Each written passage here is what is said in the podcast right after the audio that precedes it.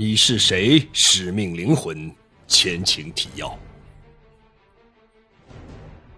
圣彼得堡市警察局长谢尔盖在得知大学礼堂被恐怖分子劫持之后，立即赶往现场了解情况。在得知礼堂中被劫持的人质有许多政要人员时，谢尔盖急忙对手下警员进行了部署。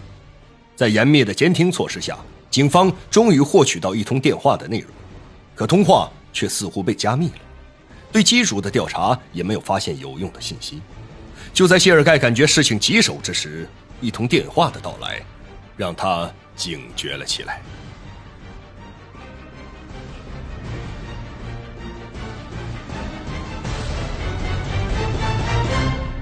第二章九，恐怖分子的来电。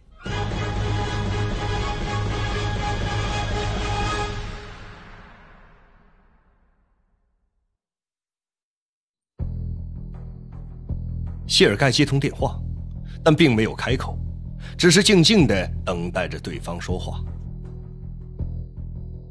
在谢尔盖看到来电显示号码的那一时刻，他立即示意负责监听电话的人对这个来电进行录音。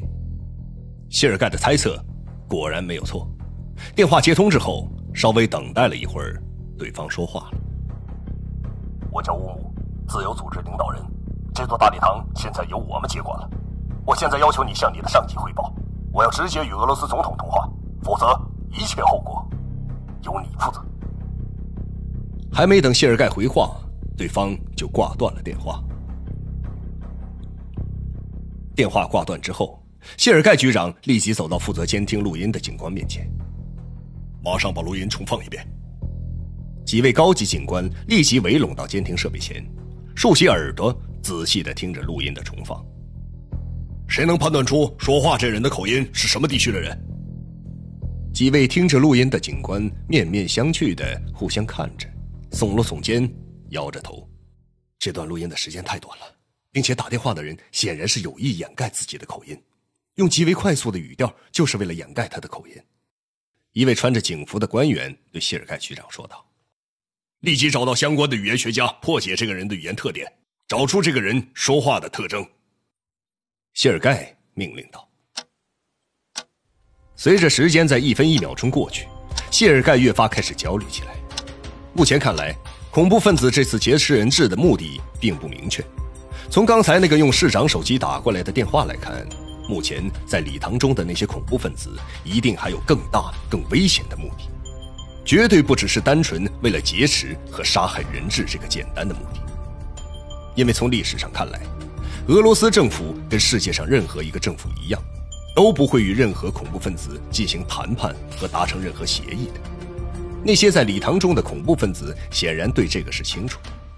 从目前得到的情况看，这个自称乌姆的恐怖分子在电话中说要与更高级别的官员通话，一定说明他们有更大、更紧要的筹码掌握在手中。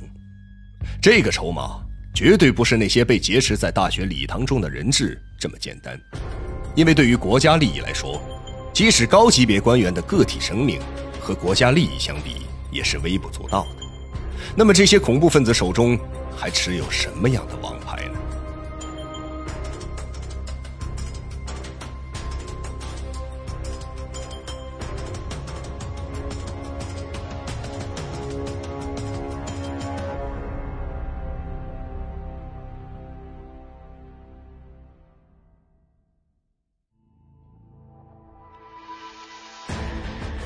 离奇失踪的货轮，那艘船到底是怎么失踪的？不可思议的力量，是我的时间变快了，还是他的时间变慢？突如其来的变故，这座大礼堂现在由我们接管了。不断传来的讯息，看来有人在里面给我们做内应。神秘人的身份到底是谁？灵狐，欢迎收听《你是谁？使命灵魂》第二章，作者王金，由。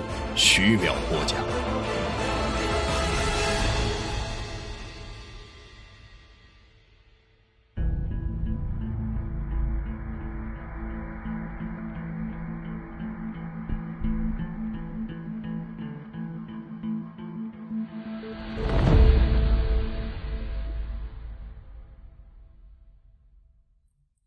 谢尔盖坐在沙发上陷入深深的思考之中。还没等谢尔盖将这起恐怖分子劫持人质事件的头绪理出来，一位警官带着一个金发的女人就来到了他的面前。局长，这位是圣彼得堡大学语言学系的教授，对大部分欧洲语系和高加索地区的语言特点有着极深的研究。那个警官对谢尔盖介绍着眼前这位美女。谢尔盖看着这位美女，微笑着点了点头，算是打了招呼。一些恐怖分子目前武装劫持了在这所大学礼堂内参加建校三百年演讲的嘉宾和观众。目前我们得到一段在礼堂中恐怖分子的电话录音，请你帮我们分析一下，这个人是什么地区的人，母语是什么语言？谢尔盖一面简单介绍着情况，一面带着这位刚刚请来的语言专家向负责监听的房间走去。那位负责电话录音的警察将耳机递给这位女士。女教授戴上耳机之后，示意那位坐在电脑前的警官可以开始放录音了。教授仔细的听着这段很短的电话录音，请你把录音放慢一些，再播放一遍。谢尔盖用期盼的目光看着这位正在听录音的美女教授。美女教授仔细的听了几遍录音之后。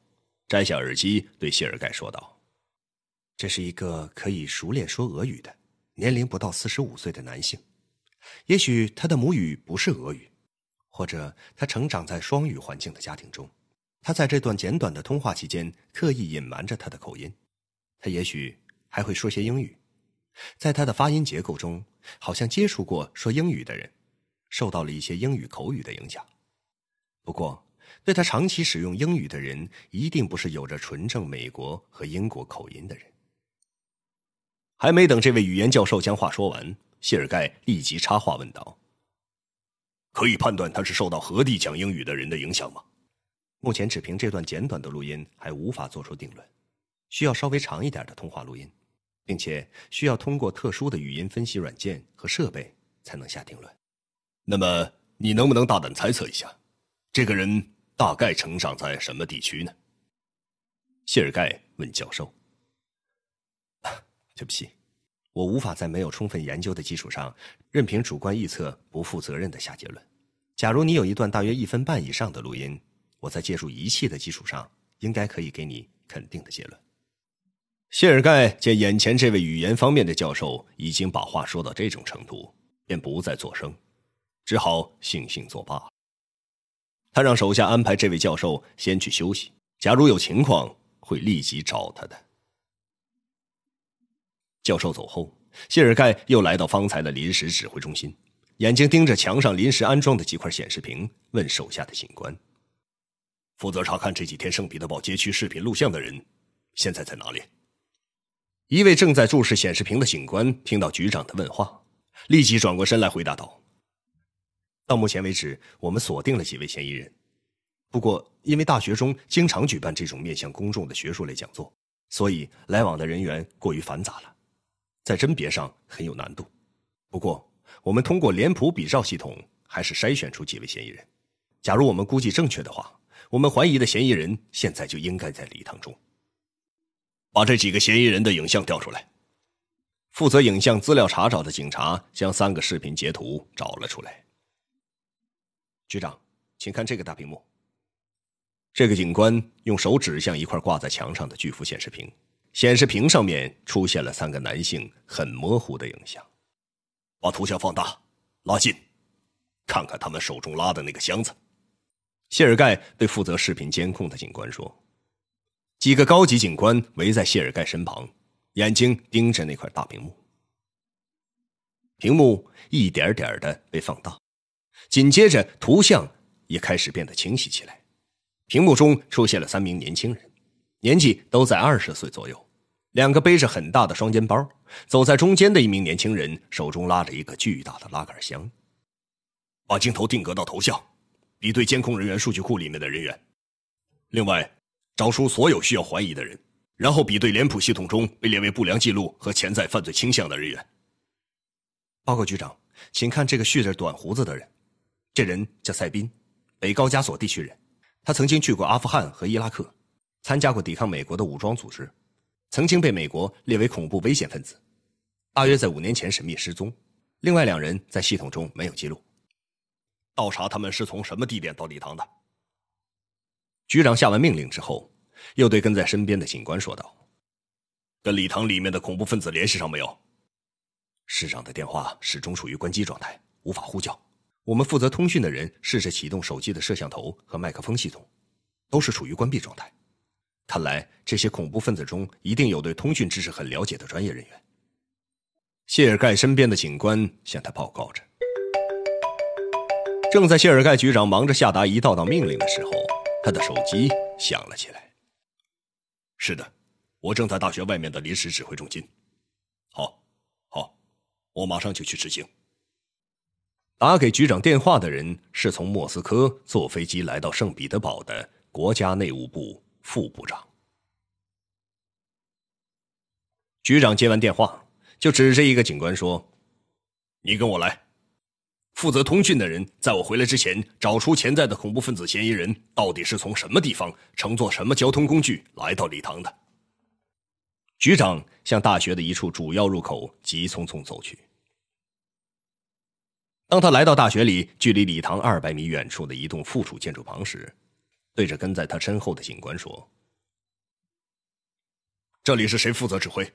让指挥立刻到我这里报道。”不大一会儿功夫，一个警官气喘吁吁的来到局长面前：“报告局长，防暴五处处长米格洛夫前来报道，请局长下达命令。”一个穿着防暴背心、手拿自动步枪的警官来到局长面前。给你十分钟时间，让所有记者和电视台的人员全部撤离敏感区域，让他们到以礼堂为中心五公里之外的区域报道，并且不得获取任何影像资料，不能报道敏感煽动性言论。车顶上安装着卫星接收器和天线的电视转播车，和一些背心上写着“新闻媒体”“俄英”两种文字的人员。陆陆续续的被警察向大学外面驱赶着。局长又围着礼堂走了一圈，一些防暴警察和手拿狙击步枪的射手都进入了各自的位置，有些人在警车的背后，有些人隐藏在附近楼房的制高点上。局长检查完大学礼堂周边警力的部署情况后，向指挥中心走去，还没等他走到临时指挥中心的大门。就见一辆闪烁着警灯的警车在前面开道，后面紧跟着几辆涂着军绿迷彩色的军方越野车，急速向指挥中心的方向驶来。